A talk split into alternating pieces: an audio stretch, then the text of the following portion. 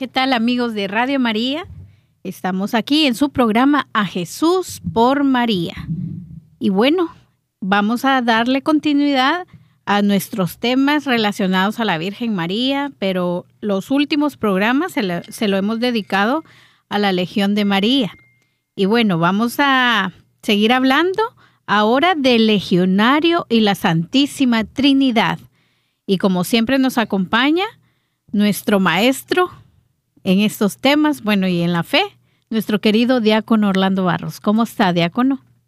Muy bien, gracias Maritza y gracias por, por sus palabras, de verdad, que son em, estimulantes para seguir en esta lucha diaria que tenemos hacia, hacia nuestro, nuestra meta final, que es llegar a la presencia del Señor. Llegar al cielo llegar al cielo. Esa tiene que ser nuestra meta diaria. Así es. Y tenemos que luchar para que eso se nos dé y que el Señor en su infinita misericordia nos los conceda de acuerdo a su, santa voluntad. Sí, efectivamente, la, los legionarios han pedido unos temas y de hecho de aquí tengo un, listado en que ellos nos piden hablar precisamente del legionario de la Santísima Trinidad, que vamos a hablar el día de hoy que está en el capítulo, el capítulo séptimo, pero nosotros hicimos un programa muy parecido a este, hablando de María, la, relación de la Santísima Virgen María y la Santísima Trinidad,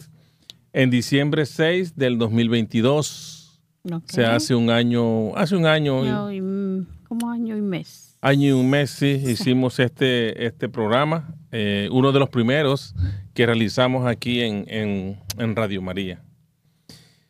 Ah, también han pedido que hablemos de la una en el capítulo 6 un punto específico que es la imitación de la humildad de María, es la raíz y el instrumento de toda acción legionaria. Vamos a tratar también este tema.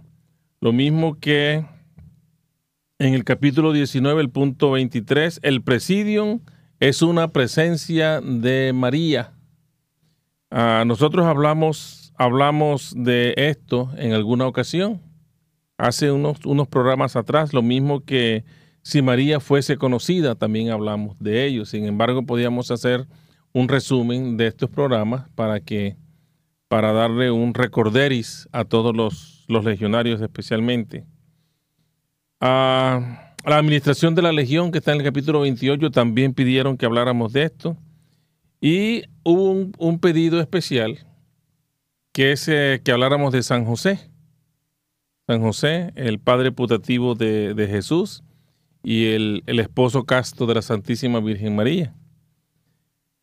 Precisamente habíamos acordado nosotros aquí entre con usted y con, y con nuestro coordinador eh, eh, Pepe Briceño, íbamos a hacer un programa en marzo, que es el día de San José, la fiesta de San José, el 19 de, de marzo. Recordemos que San José también tiene otra, otra fiesta muy importante que es el primero de mayo, que es el día de trabajo, que es San José Obrero. Oh, es cierto. Exacto, sí. Vamos a hacer un programa en marzo sobre San José. Eh, nos pidieron que habláramos también del capítulo 33 de dos puntos en específico. La primera es el legionario y la vocación cristiana. Y la segunda, la relación entre los socios. ¿Cómo debe ser la relación entre los socios legionarios? Oh, Importante, sí. Ah, del capítulo 37, apostolado en la parroquia. El capítulo 37 lo hemos tratado aquí porque ya hablamos de, hablamos de la entronización, hablamos de el, eh, el capítulo 37 habla de los trabajos legionarios. Hablamos eh, también la vez pasada, precisamente estábamos hablando de la, de la visita domiciliaria. Vamos a hacer un programa también de cómo debe ser el apostolado en la parroquia. Muy bien. Nos pidiéramos que el capítulo 39 del manual, los puntos cardinales del apostolado legionario, que habláramos exactamente actitud respecto a las faltas de los presidia y de los legionarios. A veces nosotros hablamos de las cosas muy buenas, ¿verdad? Pero también tenemos que hablar de las, de las, de las faltas, no a manera de, de crítica. De crítica, sino para que nos haga caer en cuenta cuando nosotros comencemos, cometemos faltas, que todos cometemos faltas. todos nos equivocamos y qué se puede hacer y la forma de corregirlas. Ah, tenemos que aspirar a unir y la necesidad de hacer un trabajo activo también. Otro punto que nos pidieron fue la medalla de la Inmaculada Concepción llamada la medalla milagrosa. Ay. Vamos a hablar también de ello, pero para esto vamos a esperar que se acerque la fiesta la Inmaculada Concepción, que es a finales de año, ¿no? Sí. Sí, en el mes de noviembre. Bueno, de repente ahí podemos adelantarnos. Un Podemos poquito. adelantarlo. Yo sé que a usted le gusta mucho lo de la medalla milagrosa, entonces podemos Sí, sí. adelantarlo y hacer eh, un programa sobre la medalla milagrosa. Muy y bien. explicar, hubo un punto muy importante que esto fue de la curia de Potomac, que nos piden que nosotros hablemos de la importancia y las diferencias, perdón, entre los trabajos apostólicos, la librería ambulante, el contacto callejero y la pu- y puerta a puerta. ¿Qué se debe hacer? Si se hay que, dónde se realiza, si se necesita un altar y todas estas cosas. Entonces vamos a hablar, vamos a hacer un, un- un programa de estos tres trabajos y las diferencias, pero igualmente las similitudes que tienen entre ellos. Es decir, que todos estos puntos es, es un resultado, digamos, de un sondeo de los diferentes. Sí, porque el Comitión Hispano de, de- de- de Prince William le pidió a los legionarios que nos siguen estos, que son fieles se- seguidores nuestros y, eh, o los oyentes, que, que sugirieran temas de acuerdo a las necesidades de cada uno de, de ellos, de sus, de sus consejos o de sus presidias. Y ellos entonces se acercaron y dieron el, el- en la última reunión del comité, llevaron unos, unos temas.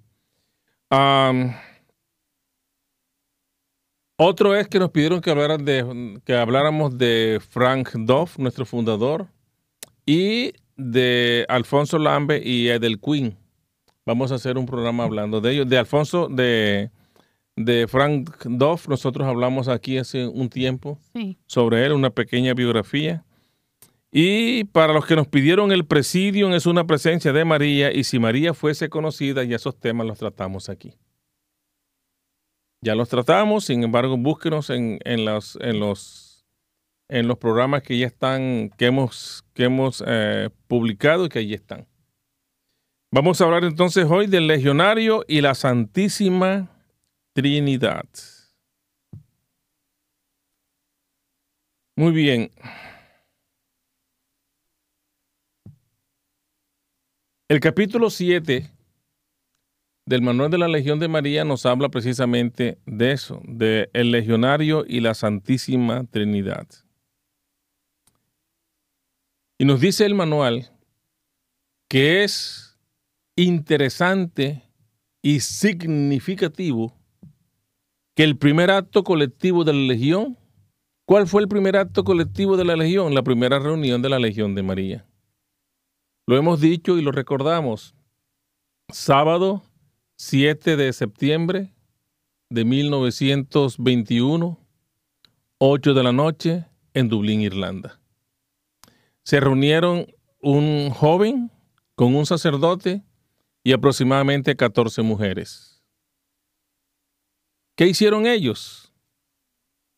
Organizaron un altar por sugerencia de una de las, de las, de las asistentes. El altar tenía la imagen de la, de la Inmaculada Concepción, de la medalla milagrosa. Tenía eh, dos floreros con flores naturales y dos candelabros con velas encendidas. Esto sobre un mantel blanco, un, mantel, un mantelito blanco. Y allí ellos se arrodillaron alrededor del altar, hicieron la invocación del Espíritu Santo o invocación al Espíritu Santo y rezaron el Santo Rosario. Posteriormente se sentaron a planear qué iban a hacer en, en adelante. Así nació la Legión de María. Esa fue la primera junta y fue el primer acto colectivo de la Legión de María. Y en ese primer acto colectivo, lo primero que hicieron, o que hicieron los, los, los, los futuros legionarios, fue dirigirse al Espíritu Santo, al Espíritu Santo mediante su invocación, la oración del Santo Rosario y con él dirigirse a Jesús y a su hijo, a Jesús y a María.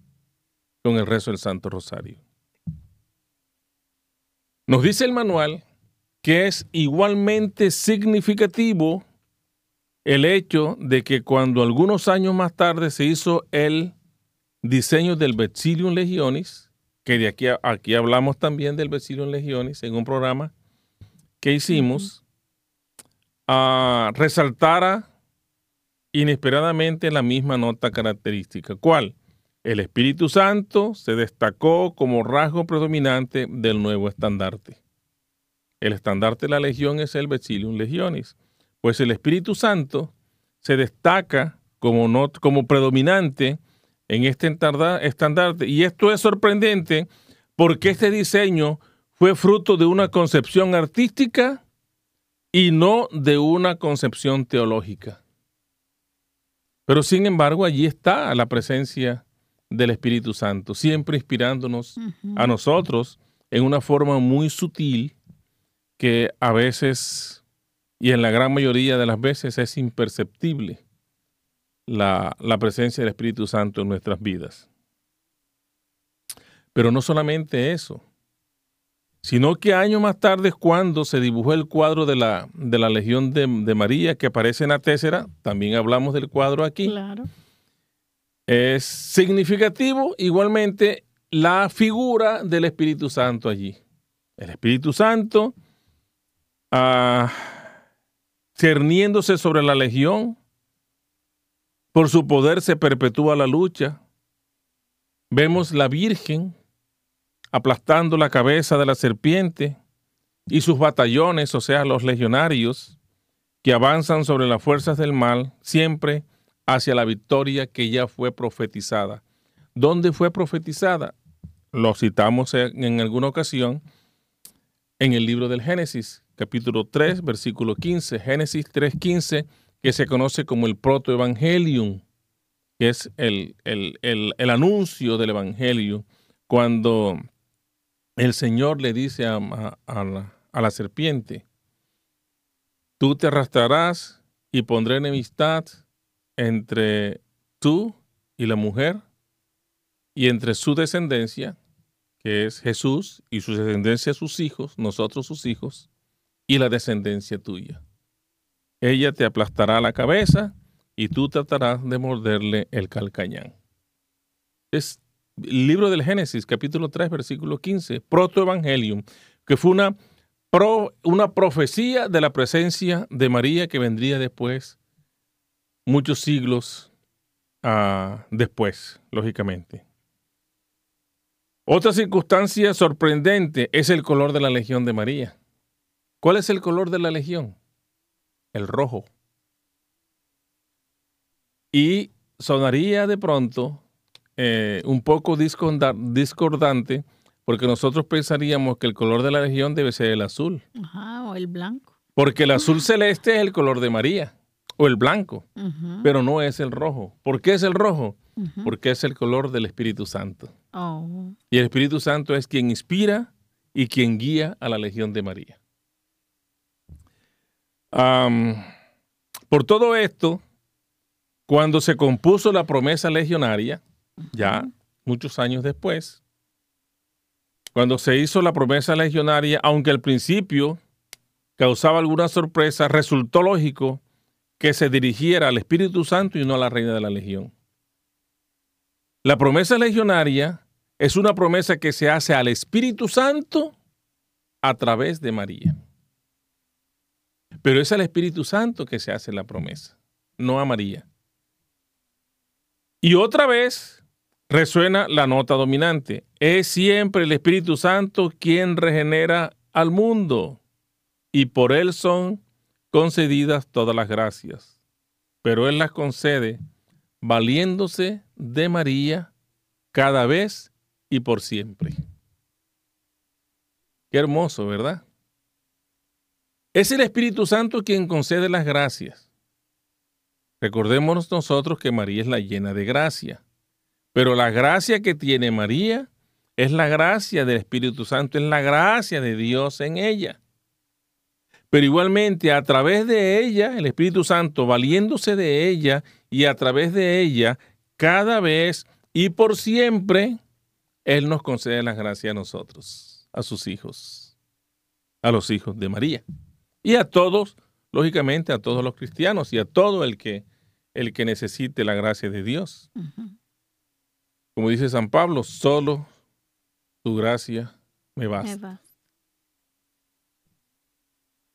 El Hijo Eterno se hizo hombre por obra del Espíritu Santo en María. No vino por sí solo, no vino por concurso de hombre, sino que por la gracia y por la obra del Espíritu Santo en María. Y por esa obra la humanidad está unida a la Santísima Trinidad. Y María misma ocupa un puesto distinto y único con relación a cada una de las divinas personas, a cada una de las tres personas. Entonces, resumiendo, tenemos que tener en cuenta algo que es sumamente significativo y de mucha importancia. Primero, la primera junta. La primera junta de la Legión de María se hizo la invocación del Espíritu Santo. El Becilium Legionis, el Becilium Legionis representa al Espíritu Santo guiando a la Legión de María sobre la paloma, que es el Espíritu Santo, sobre la imagen de la Santísima Virgen María, sobre la imagen de la Inmaculada Concepción, de la, de la medalla milagrosa. Tercero, el cuarto, el, cuadro de la Legión de María, que lo encontramos en, la, en la tésera. El cuadro de la Legión de María representa igualmente y nos recuerda el papel significativo que tiene la Santísima Virgen en la salvación de las almas, pero ella no lo hace sola, sino que está siempre alimentada, guiada, influenciada por el Espíritu Santo. O sea que de alguna manera es el Espíritu Santo quien nos lleva a nosotros a esa salvación. Y el color de la Legión de María es un color rojo porque es el color del Espíritu Santo, mientras que el color de la Santísima Virgen María es el azul celeste. Y en la promesa legionaria es una promesa que se dirige al Espíritu Santo y no a la Madre, se dirige al Espíritu Santo a través de la Santísima Virgen María. Entonces, por todo esto nos dice el manual que, la, que María ocupa un puesto distinto y único con relación a cada una de la divina persona, de las tres personas que componen la Trinidad Santa. Entonces vamos a ver, a ver cuál es la relación de María con la Santísima Trinidad. Muy bien. Con cada una de ellas. En primer lugar, contemplar la relación de María con las tres divinas personas, tenemos que analizarlos por separados. ¿Cuál es la relación que tiene la Virgen María con la segunda persona de la Santísima Trinidad, que es el Verbo encarnado, o sea, nuestro Señor Jesucristo, el Hijo de María y el Hijo de Dios? Por lo tanto, María es su madre. María es la madre de Jesús. Eso es un hecho que no tiene cuestionamiento, que no tiene duda, que no lo podemos nosotros Ah, que está lejos de entrar en discusión. Es una verdad de apuño, además de ser una verdad de fe, que nosotros entendemos y que todo el mundo que conoce las Sagradas Escrituras o que eh, sea cristiano o no, sabe que la Santísima Virgen María es la Madre de Jesús. ¿Verdad? Así es. Entonces, si María es la Madre de Jesús, entonces podemos entender que está íntimamente unida a Cristo. Y esa unión no solamente es una, esa unión no solamente es física, sino que es unión espiritual. Entonces miremoslo, miremoslo de esta manera. La Santísima Virgen María, lo dijimos aquí una vez, lo vamos a repetir, palabras de San Agustín. Dice, la Santísima Virgen María primero concibió a nuestro Señor Jesucristo en su mente, en su corazón y después lo concibió en su seno. podemos nosotros entonces trasladarnos al Evangelio de San Lucas, capítulo 1, el episodio de la Anunciación. Está María, se presenta el mensajero del Señor, el arcángel Gabriel. El arcángel, el arcángel Gabriel le trae una noticia. Previo a, a darle la noticia, la saluda muy respetuosamente. Le dice Ave María. Ave porque era el saludo que se le daba en esa época a los dignatarios. Por eso, al César, los romanos lo llamaban con respeto Ave César, que significa Dios salve al César.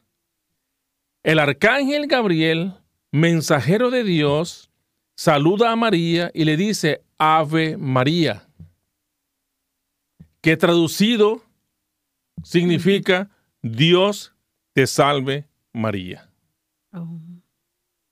Ave María, has hallado gracia ante los ojos de Dios has hallado gracia ante los ojos de Dios. Y entonces comienza una conversación. Y en esa conversación, el ángel Gabriel le dice entonces que ha sido escogida para ser la madre del Señor, el esperado por muchas generaciones, el que había sido anunciado por los profetas, el que sabía, según las escrituras, que iban a ser de una virgen y que ella era la escogida. Entonces dice San Lucas que María se turbó por un momento.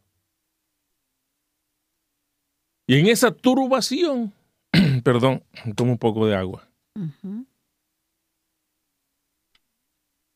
En esa turbación, María pregunta, ¿y cómo será esto? Puesto que yo no conozco varón. Yo soy una mujer virgen. Yo todavía no he tenido relaciones íntimas con quien va a ser mi esposo. Le dice María al ángel.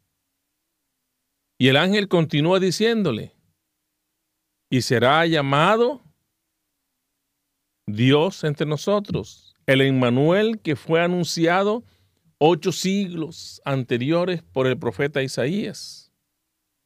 Será, concibirá un hijo, será llamado Emmanuel, Dios con nosotros. Será llamado Emmanuel. O Jesús en hebreo.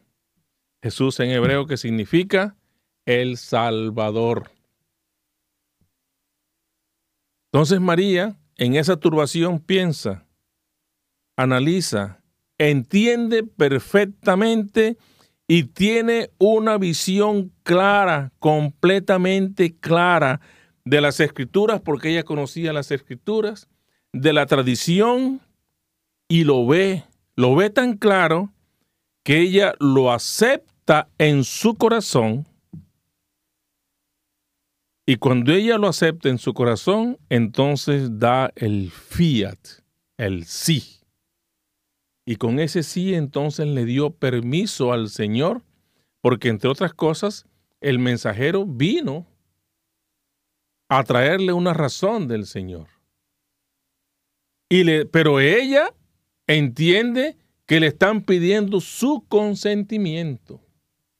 Y entonces ella le da permiso al Señor y le dice, hágase en mí según tu voluntad. Haz conmigo lo que tú quieras, Señor. Haz de mi vida lo que a ti se te antoje.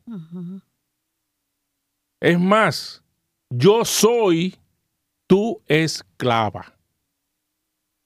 Yo siempre me pongo a pensar si, si la Virgen, eh, cuando ella iba creciendo, si ella sabía que era especial.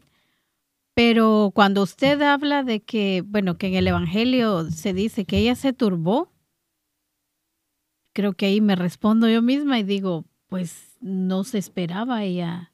Pero era especial. Claro. Ella sabía que era especial. Y la gente a su alrededor sabía que era especial. No está escrito, lógicamente, en el Evangelio. Ajá, claro. ¿Verdad? Claro. Y entonces, pero porque no está escrito en el Evangelio, no lo vamos a poner en, duda. Hay que tener solamente eh, un poco de sentido común para llegar a la conclusión de que ella era especial. Ella, bueno, de pronto no lo sabía, pero se sentía especial. Ajá, y eso es lo que... Sí, y cuando le cuando el ángel le da el mensaje, ella lógicamente dice, espérate, espérate un momentico, vamos a analizar esta situación. Vamos a analizar esto, vamos a ver qué está pasando. Sí, exactamente, fue así anunciado. Y una virgen, ah, soy yo. Bueno, si el Señor me escogió a mí, entonces que se haga su voluntad. Sí, porque ese fiat fue de inmediato. De inmediato, sí, exactamente. Yo tengo una versión que una vez la dije, y fue una versión que, inspirada lógicamente por el Espíritu Santo. Y es que en ese momento la naturaleza toda quedó en expectación. Me imagino que hubo un silencio oh, sí, sí, profundo, un silencio que no se escuchaba nada, que incluso hasta los árboles se inclinaron para poder escuchar, las aves quedaron en silencio, toda la creación estaba como esperando y me imagino yo también, me imagino. Nosotros nos podemos imaginar lo que querramos, ¿verdad? Claro. Pero yo me imagino que cuando María dio el sí, hubo un alboroto en la tierra que se escuchó hasta en el cielo. Así lo siento yo, así lo concibo yo y así creo que pasó. Alguien me puede decir lo contrario, que lo digan, pero yo creo que eso fue lo que ocurrió porque así lo he visto yo y lo he, lo he pensado. No lo he soñado porque son cosas que yo he pensado despierto y que he analizado. Pero creo que hubo un alboroto tan grande, tan grande, que esa bulla se escuchó en el cielo. Pero fue una bulla de alegría, de gozo de júbilo. y de júbilo, exactamente. Bueno, muy bien. Igualmente, esa unión de Cristo es física porque ella fue su madre. Su madre, ella lo, lo, lo, lo, estuvo en su seno, se desarrolló en el vientre de María y ella lo parió al mundo para nosotros. Es una unión física, pero es también una unión espiritual. Y ha sido espiritual desde el momento de la concepción, durante la vida de Jesús, lo acompañó hasta la cruz pero esa unión espiritual no terminó en la cruz. Porque después que Jesús sube al cielo, Él manda por su madre y ella es absunta al cielo, en cuerpo y alma. Nos los enseña la doctrina de la iglesia. Y, por, ahí en algún texto se sabe de cuánto tiempo después la Virgen siguió a Jesús, vamos a No, no, no se sabe no se sabe, no, no hay un, no hay, no hay datos, no hay datos ah, escritos y verídicos, pero eh, yo leí en alguna ocasión que según la tradición y las primeras iglesias, se cree, se cree que María más o menos ya partió al cielo a la edad de unos 35 años, más o menos. Oh, joven, joven, con respecto a, a otras mujeres, ¿no? Claro, y como también son dogmas, ¿verdad? Dogmas, exactamente. Muy bien. Por lo tanto, si María es la madre de Jesús y María tiene una relación física y espiritual que ha perdurado por los siglos, María entonces es colaboradora de la segunda persona, es la colaboradora del Hijo. ¿Y le colabora en qué? Pues le colabora en la redención de la raza humana y en establecer el reino de Cristo en la tierra. Porque esa es la misión que tiene Cristo, que su reino se establezca en la tierra. Mi reino no es de este mundo, le dice Jesús. Aquel que lo acusaba, mi reino no es de este mundo, porque si fuera de este mundo, ya yo tuviera miles de soldados aquí peleando. Pero ese reino del cielo es el que Cristo quiere establecer aquí en la tierra. Y María es su colaboradora. Por lo tanto, si María es la colaboradora, entonces se convierte en la corredentora de nosotros, de la raza humana.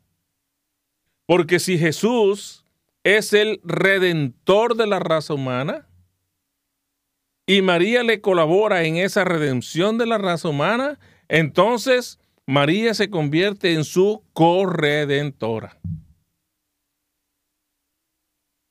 Y además, no se nos olvide que María es la medianera de todas las gracias.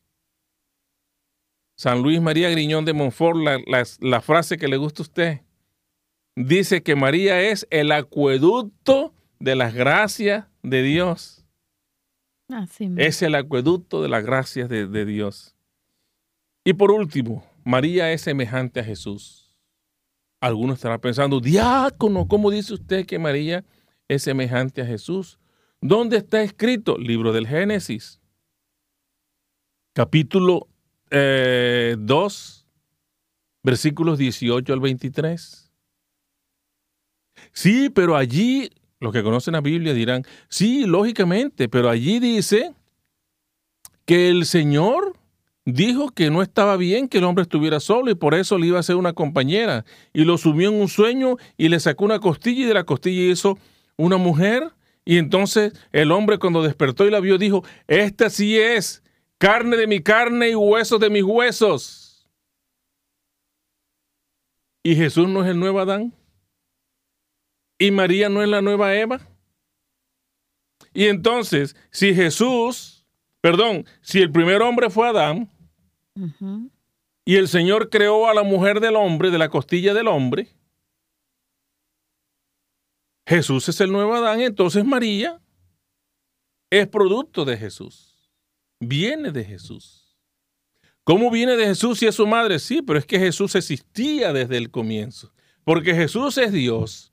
Porque Jesús viene desde los comienzos. Hagamos al hombre a nuestra imagen y semejanza, a Jesús y al Padre, al Padre y al Hijo, imagen y semejanza. Por lo tanto, si Jesús es el nuevo Adán, María es la nueva Eva por lo tanto, si María viene de Jesús y es parte de Jesús, es similar a Jesús. Excepto, que quede bien claro, excepto en la divinidad. María es humana y como humana es exacta a Jesús. Pero la divinidad de Jesús solamente es de Jesús. Porque es Dios. María no es Dios. María no es una deidad. Que quede claro, que no se preste a confusiones. Muy bien. La relación de María, y tenemos 15 minutos, con el Espíritu Santo. Pues la Santísima Virgen María es templo del Espíritu Santo. Es templo del Espíritu Santo. Pero además de ser María templo del Espíritu Santo, ay, ¿por qué María es templo del Espíritu Santo? Pues María es templo del Espíritu Santo porque el Espíritu Santo mora en ella, porque el Espíritu Santo es el esposo de María porque el Espíritu Santo la cubre con su sombra. Y al momento de cubrirla con su sombra, no solamente fue para la gestación, para la, para que Jesús fuera engendrado en su vientre, sino que la cubre con su sombra y permanecerá cubierta para que ella pueda entonces permanecer libre y alejada del pecado. Por eso ella es templo del Espíritu Santo. Y ese templo del Espíritu Santo hace que ella sea inmaculada desde su nacimiento hasta el final de los tiempos, no hasta su, hasta su ascensión al cielo, su asunción al cielo, sino por siempre y por toda la eternidad. Templo del Espíritu Santo, pero también es santuario del Espíritu Santo porque el Espíritu Santo mora en María, moró en María y sigue morando en ella. Santuario del Espíritu Santo. Pero además de eso... moró en la concepción. Sí, en la concepción y después sigue morando en ella. Porque cuando, cuando a nosotros San Lucas nos, nos, nos dice que el ángel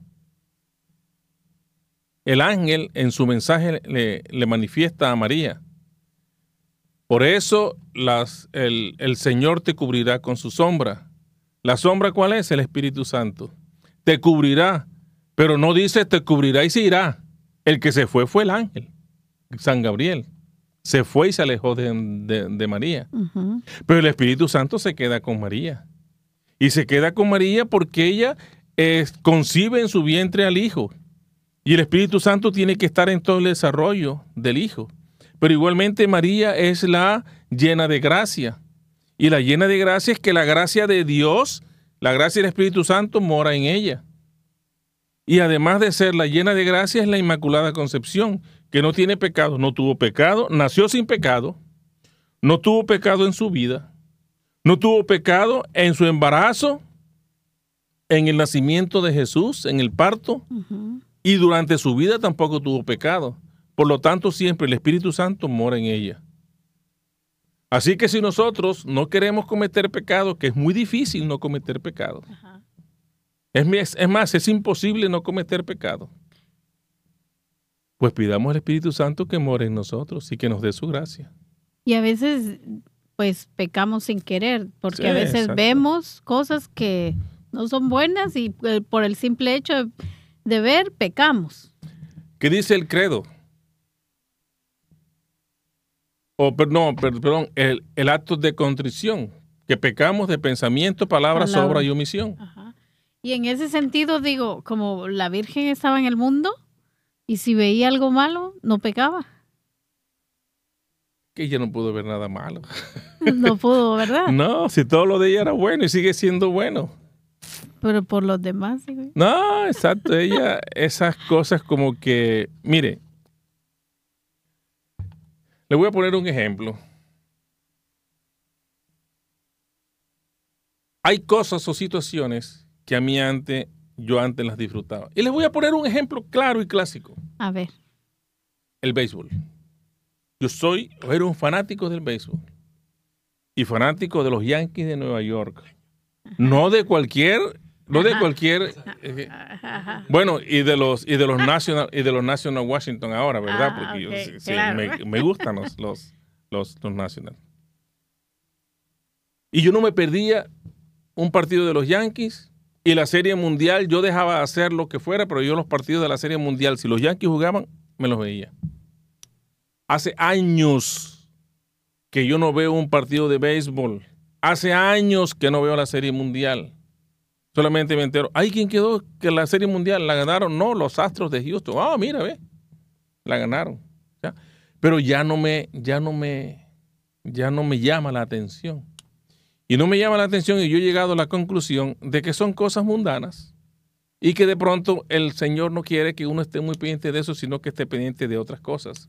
Como por cuál, cuáles cuáles cosas de preparar estos programas para que... De Radio María. De Radio María, exactamente. para que Radio María pueda ser escuchada y para que Radio María pueda ser sintonizada y para que el amor a la Santísima Virgen María crezca cada día más y la devoción a ella cada día más, porque si nosotros amamos y somos devotos a la Virgen María, pues vamos a tener mucho más amor por nuestro Señor Jesucristo y una devoción infinita por la Sagrada Eucaristía. Sí, y de repente sucede con las personas que van teniendo un acercamiento más a Dios o a la Virgen, eh, porque yo también recuerdo que antes yo era alguien que no me perdía el cine, o sea, era sobre todo, bueno, en mi país los días que estaban más baratos cuando más se llenaba el cine y yo no me perdía ninguna película.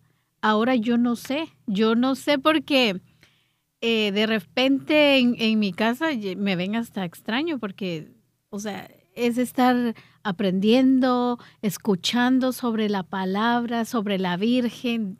Eso me apasiona. Y ahora incluso que me digan también las telenovelas, ¿verdad? Que antes esas telenovelas que fueron sensación, ¿verdad? Betty la que lo tenían a uno ahí, pero ahora no me llama la atención. no me llama la atención. Y eso he escuchado también de muchas personas, que cuando ya van conociendo la verdad, porque el Evangelio es la verdad. Exactamente. Entonces como que esas cosas mundanas quedan... Exacto, entonces es fácil llegar a la conclusión. Si personas como usted y como yo, que somos personas ordinarias, llenas de defectos, de pecados, que, que, que la concupiscencia a nosotros nos abraza. Nos resalta. Y nos resalta, exactamente. Ajá. Sentimos estas cosas porque de alguna manera el Espíritu Santo obra en nosotros. Entonces imaginemos a la Santísima Virgen María, que fue pura, que no había sentimientos de, de, maldad, de envidia, de rencor, nada, nada de esas cosas existían en ella. Por lo tanto, esas cosas no les afectaban y ella no las pasaba, Pasaba. las miraba con otros ojos, con los ojos del amor de Dios, que es diferente. Bueno, Bueno. muy bien. Ah, decíamos entonces que María fue el sagrario de nuestro Señor Jesucristo, el primer sagrario. El primer sagrario de Jesús fue la Santísima Virgen María. Por eso María se llama en la nueva arca de la alianza. ¿Por qué se llama la nueva arca de la alianza? Porque el arca de la alianza tenía tres elementos, que eran el bastón, que significaba o que representaba al sacerdocio eterno o el sacerdocio real. Tenía una porción del maná bajado del cielo como el pan bajado del cielo. Y tenía el rollo o la palabra de Dios que estaba escrita. Y estas tres cosas están en Jesús. Es la palabra de Dios bajada del cielo, es el pan bajado del cielo y es el sacerdote eterno. Y si las tres cosas estaban en María, entonces María no solamente fue el primer sagrario, sino que es la, nueva arca de la alianza. Hoy entendí una de tantas letanías. Una de tantas De letanías. Bueno, muy bien. Unión íntima, dignidad solo inferior al Santo Espíritu y colaboradora inteligente. Es la unión tan íntima con María y la pureza de María es tanta y tan llegada a la perfección que únicamente por encima de María está el Espíritu Santo y la Santísima Trinidad. Y si nosotros tratamos de hacer una pirámide, una pirámide, ¿verdad? Encontraríamos a la Santísima Trinidad, Padre, Hijo y Espíritu Santo, debajo de la Santísima Trinidad a la Santísima Virgen María. Y debajo de María, lo que se nos ocurra, querubines, ángeles, arcángeles, serafines, los, los, los, los, ah, los padres de la iglesia, los profetas, lo que a nosotros se nos ocurra, los santos, este, pero están todos debajo de la Santísima Virgen María. Y el actuar de María, el actuar de María actúa el Espíritu Santo. Cerrarse a María es cerrarse al Espíritu Santo. Cada vez que nosotros negamos la presencia de María, estamos negando la presencia del Espíritu Santo. Porque el actuar de María es el actuar del, el actuar del Espíritu Santo. María quiere llevarnos a nosotros a la salvación y el Espíritu Santo quiere guiarnos a nosotros a la salvación. María Santísima quiere que nosotros estemos en la presencia del Señor. Pues el Espíritu Santo quiere también guiarnos a la presencia del Señor. O sea que María no hace nada diferente a lo que el Espíritu Santo quiere y desea para nosotros. Esa es la relación que tiene María con la tercera persona de la Santísima Trinidad, con el Espíritu Santo. Y ahora con el Eterno Padre, para terminar, nos quedan cuatro minutos, ¿verdad? Es la hija predilecta de todas las criaturas, es la hija más grata a Dios, la más íntima, la más querida. ¿Quién dijo esto? Cardenal Newman. Es la hija predilecta, la primera de todas, la más grata a Dios, la más íntima y la más querida. Y nosotros podíamos agregarle aquí, sin temor a equivocarnos y sin, y sin el deseo de, de proferir blasfemia, la más hermosa y la más linda de todas, con una belleza inigualable que ni los ángeles, ni los arcángeles, ni serafines, ni querubines, nada se asemeja a la belleza de la Santísima Virgen María, porque es la preferida, la obra perfecta de Dios, la escogida por el Señor desde toda la eternidad, donde Él magnificó su obra y su deseo en María.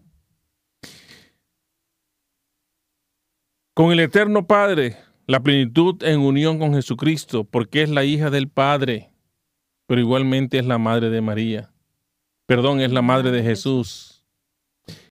Padre, madre del Hijo y esposa del Espíritu Santo. Es la hija predilecta del Padre, pero es la madre del Hijo unigénito y es la esposa del Espíritu Santo. Es una relación íntima que tiene María con la Santísima Trinidad, pero es una relación que también tiene María con el Padre. Dios le ha hecho apta para derramar sobre el mundo la luz eterna que emana de ese Padre amantísimo. María es, derrama sobre el mundo la luz del Padre. Y la luz del Padre, ¿quién es o cuál es? Jesucristo. Y le pongo un ejemplo claro. En todas las apariciones de la Santísima Virgen María está precedida por una luz hermosa, clara, reluciente. Y veamos de pronto las tres apariciones más grandes que nosotros conocemos de los últimos tiempos y que, y que, y que de alguna manera nos han involucrado a nosotros porque tenemos influencia, que son Guadalupe, Fátima y Lourdes. En las tres, una luz. Y María siempre aparece precedida de una luz y la imagen de María, detrás hay una luz. Porque el es sol. El sol. Exactamente, el sol, porque ella, ella ha hecho de, se ha hecho apta para derramar sobre el mundo la luz eterna que emana del Padre amantísimo, que es la luz de Cristo o Jesucristo mismo. Muy bien, y lo último, pero el título de hija, dice el manual y lo voy a leer textualmente, el título de hija tal vez sea poco expresivo para indicar la influencia que María ejerce sobre nosotros por su relación con el Padre. Y es que somos al mismo tiempo hijos del Padre y somos hijos de ella. Y termino con una frase de San Luis María Griñón de Montfort. Él ha comunicado su fecundidad en cuanto una simple criatura era capaz de recibirla, capacitándola para producir a su Hijo y a todos los miembros del cuerpo místico de su Hijo, San Luis María Griñón de Montfort. La maternidad de María no solamente se limita al Hijo, sino que se limita a todos los miembros de su cuerpo místico. Por lo tanto, María también es nuestra Madre que nosotros somos miembros del cuerpo místico de Cristo. Tenemos que darle gracias a Dios todos los días de nuestra vida. Primero por la vida. Segundo, porque nos ha hecho conocer estas maravillas. Y tercero, porque nos ha regalado a la mejor madre que hemos podido tener, a la Santísima Virgen María. Que así sea. Que así sea. Muy bien, y terminamos en punto. Ok, regálenos entonces la oración para despedir el programa. Gracias, Señor. Gracias, Padre bueno. Gracias, Padre de amor y misericordia. Y te damos las gracias infinitas, Señor, porque tu amor y tu perdón es infinito para con nosotros. Gracias, Señor, porque nos has hecho conocer estas maravillas, porque nos, nos, nos has hecho despertar en nuestro corazón, en nuestra naturaleza y en nuestra fe la verdad, la verdad de que María es tu hija predilecta, pero que María también es nuestra madre, que María es la esposa del Espíritu Santo y que al engendrar a Jesús nos engendra también espiritualmente a nosotros, y porque María al ser madre de Cristo, es madre nuestra y madre de la iglesia. Gracias Señor, gracias Señor, gracias Señor. Amén. Amén. Bendita sea tu pureza y eternamente lo sea, pues todo un Dios se recrea en tan graciosa belleza. A ti celestial princesa, Virgen Sagrada María, yo te ofrezco en este día alma, vida y corazón. Mírame con compasión, no me dejes, Madre mía. El Señor esté con ustedes. Y con su espíritu. Y la bendición de Dios Todopoderoso, Padre, Hijo y Espíritu Santo, descienda sobre ustedes y permanezca para siempre. Amén. Pueden ir en paz. Demos gracias al Señor. Feliz y santa noche para todos. Bueno, muchas gracias y no se olviden de compartir, darle like, porque también necesitamos de su ayuda. Hasta la próxima. Hasta la próxima.